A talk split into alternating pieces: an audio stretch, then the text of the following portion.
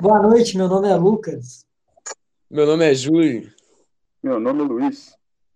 Meu nome é, meu nome é Jobert e esse é o DireitoCast, um podcast patrocinado pelo escritório de Direito L e J. E o tema de hoje, que será abordado, vai ser deficiência mental e cognitiva e políticas públicas de inclusão. E para abordar o tema, temos os convidados Elton Silveira e Natália Nunes. É, boa noite aí, todo mundo. É, nós vamos falar aqui diretamente do podcast do Escritório de Advocacia L e J. É, o assunto é, hoje é deficiência mental e cognitiva, políticas públicas e de inclusão, né? Nós temos hoje dois convidados, Elton Silveira e Natália Nunes, e a gente vai começar com algumas perguntas, né? A primeira das perguntas, então, as barreiras da deficiência mental, elas diferem das barreiras encontradas das demais deficiências. Então, a gente trata sempre dessas barreiras referentes à maneira de lidar com o saber em geral, fato que reflete principalmente na construção do conhecimento escolar. É, o, que poderia ser, o que poderia ser feito dentro das políticas públicas para haver mais educação especializada e inclusão dos mesmos da sociedade? E nós gostaríamos de saber o que os convidados têm a dizer sobre é, essa pergunta.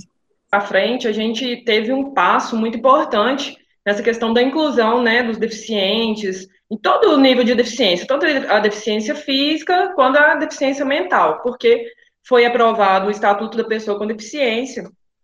E esse estatuto, ele prevê várias garantias, vários instrumentos de inclusão do, do deficiente em todas as esferas. Relativamente à educação, para melhorar essa questão da inclusão, esse, o estatuto mesmo, ele prevê é, é, instrumentos como é, a formação dos professores, é, a garantia de acessibilidade em todos os níveis, os programas curriculares, né? Pra, porque às vezes o programa curricular de uma entidade é engessado, então o Estatuto da Deficiência ele já traz essa previsão de incluir é, novos conteúdos para facilitar a aprendizagem dessas pessoas.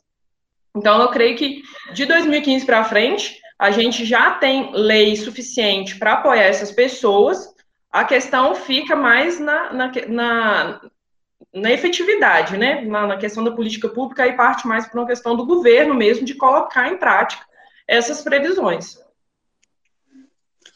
É, com a, a Natália. É, realmente, leis, normas, normativos existem. É, o que falta é a praticidade dessas normas. A própria Constituição Federal, no, no artigo 205, é, estabelece o dever do Estado é, e da família, né, de prover a educação. O, a educação é direito de todos. E a própria lei de diretrizes de bases, é, a LDB, ela, ela prevê também a, a, o papel do Estado como provedor dessa educação é, especializada aos portadores de necessidade especial e faz uma ressalva aí, meio que implícita, de uma educação inclusiva, quando diz que preferencialmente na rede regular de ensino. Ou seja, é, é, o educando com necessidades especiais, ele tem direito não só à educação, como à educação na rede regular, preferencialmente na rede regular de ensino. Então, isso é muito importante, é ter isso em mente, né? A, existem leis, existem normas, o que falta mesmo é estrutura. Eu imagino, eu entendo que o que o Estado deveria preocupar mais seria com a mesma parte estrutural, com a capacitação, especialização de professores, ampliação de escolas, é, ampliação da própria rede de internet, mais é, acessível né, para todos, que grande parte da população hoje é privada da rede de internet. É, muito bacana. É, a segunda pergunta que nós temos a fazer é porque a gente sabe né, que os indivíduos com deficiência mental são pessoas que, na maioria das vezes, têm sensibilidade, sonhos e expectativas. Eles vão para a escola, fazem planos para o futuro, se relacionam com pessoas, e muitas vezes eles se sentem apenas pessoas normais, com problemas normais.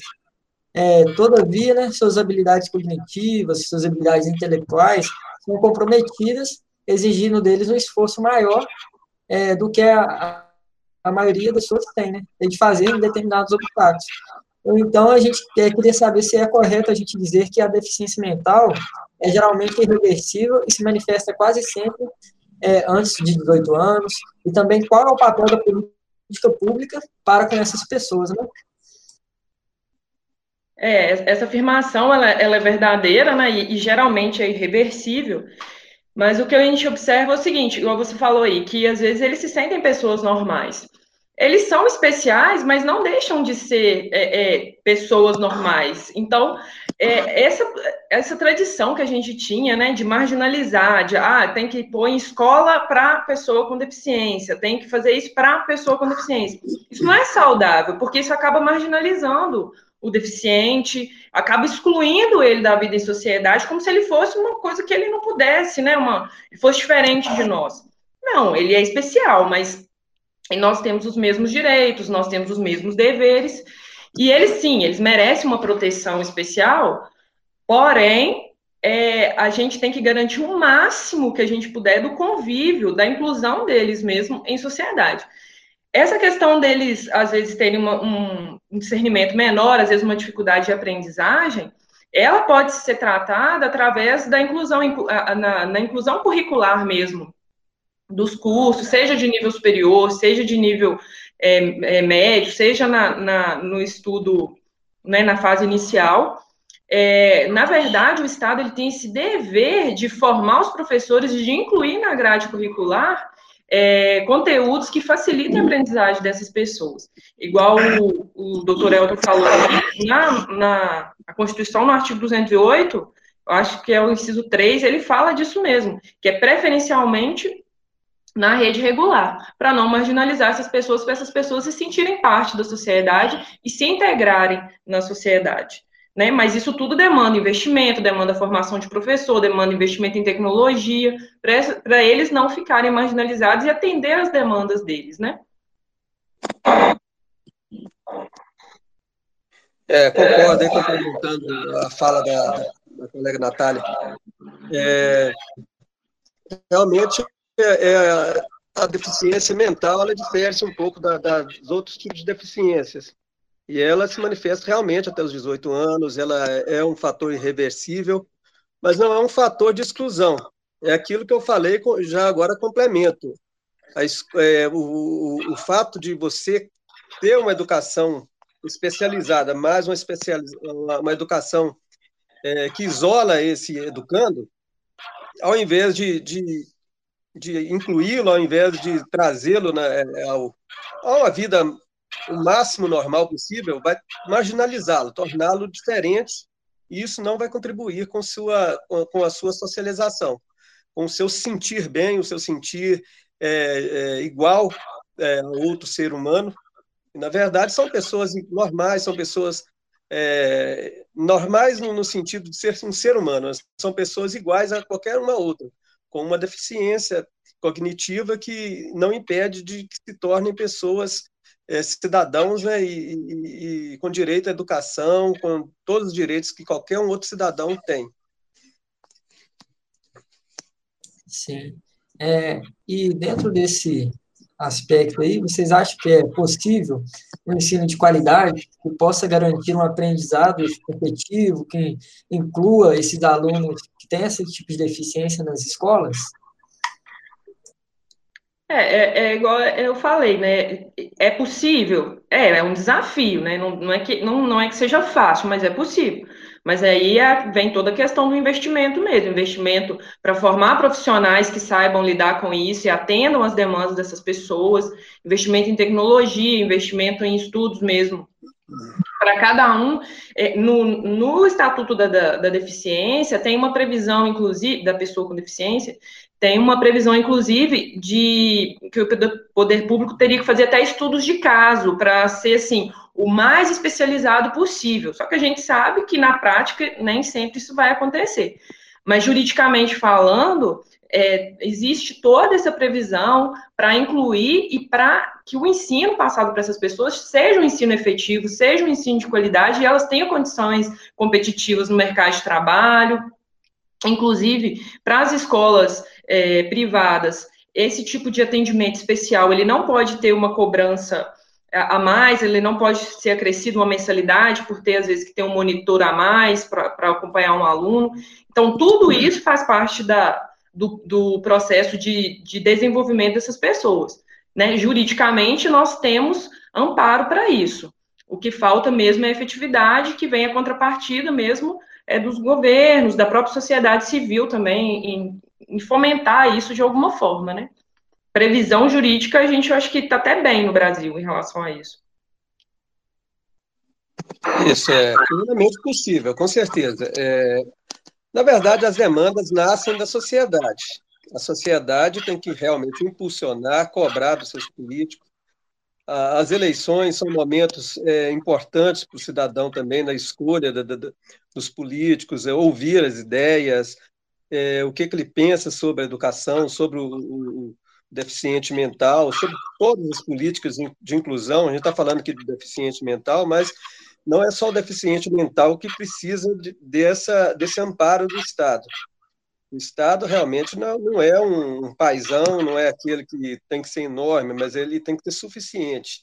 Ele tem que prover as políticas públicas e aplicá-las em prol do cidadão, que é o destinatário do Estado, que é o que é o, que é, é o que contribui, é o que, que patrocina o Estado, mas, ao mesmo tempo, é o cidadão também o principal destinatário da, do, dos benefícios e, do, dos, e do, do, que o Estado pode prover. Então, em linhas gerais, é, é, é mesmo a sociedade se mobilizar e cobrar, porque, como a Natália disse aí, é, é elementos jurídicos existem, é, possibilidade jurídica existe sim. O que falta mesmo é ação políticas públicas e a, e a sociedade é, como um todo cobrando dos seus políticos. Boa noite a todos. De acordo com o que conversamos, podemos dizer que no Brasil as políticas públicas de inclusão são eficazes para combater o problema? Minha opinião, ainda na prática, não é efetivo, não é como deveria ser, mas nós temos, né, a gente tem uma, uma, uma constituição programática também, tudo nosso, um pouco pensando no futuro, meio um tanto utópico às vezes, mas uh, eu acho que ainda ainda não está sendo efetivo. Mas se tudo for cumprido da forma que às vezes é previsto, pode vir a ser efetivo sim. Eu, aí eu acho que sim. Segundo a previsão legislativa, é efetivo. Segundo o que a gente tem hoje em dia na prática, eu entendo que não está sendo efetivo. O que está sendo aplicado hoje, na, na minha visão, né? É uma questão pessoal, assim. É.